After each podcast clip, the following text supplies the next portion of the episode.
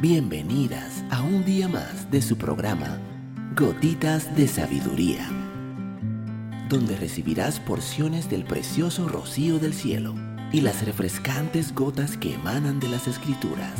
Gotitas de Sabiduría con Evilegna Rodríguez. Saludos, mi nombre es Evilegna Rodríguez. Bienvenida un día más a tu programa Gotitas de Sabiduría. El día de hoy estaremos hablando no te tomes el rechazo como algo personal. Uno de los mayores temores que tenemos las mujeres es el miedo al rechazo. ¿Cuántas cosas ni siquiera intentamos porque tememos el rechazo? No enviamos la oferta, no hablamos con extraños, no pedimos el negocio, no enviamos nuestro resumen, no comenzamos un emprendimiento.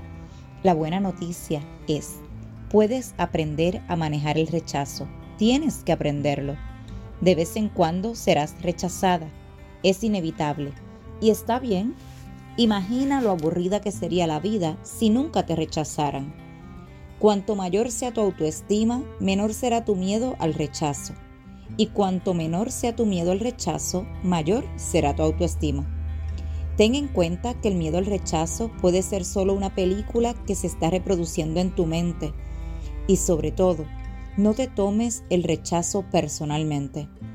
El rechazo no tiene nada que ver con tu valor intrínseco como persona. Lo divertido es que si te rechazan, nada ha sucedido.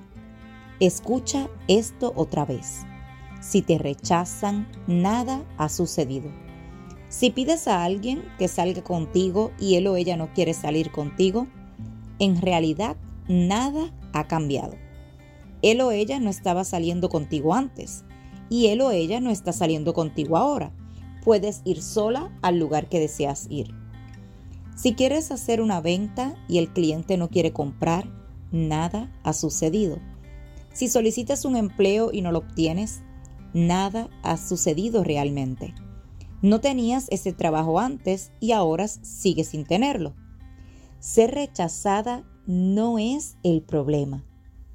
Tu diálogo interior después de ser rechazada es el problema. Simplemente no soy lo suficientemente buena. Sabía que lo arruinaría. Fulano o fulana tenía razón. Nunca lograré nada en la vida.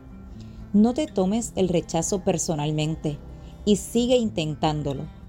En los últimos años a muchas personas también las han rechazado y ni siquiera se han dado cuenta, han seguido adelante.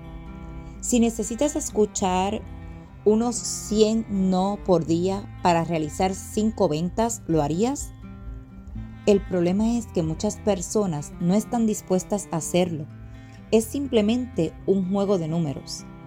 Prepárate para el rechazo, gestionándolo cuando llegue y sigue empujando. Cuando alguien te dice no gracias, tú piensa el siguiente por favor. Si esta gotita de sabiduría ha bendecido tu vida el día de hoy, te pido que la compartas con otra mujer y te espero el día de mañana en nuestra próxima gotita de sabiduría.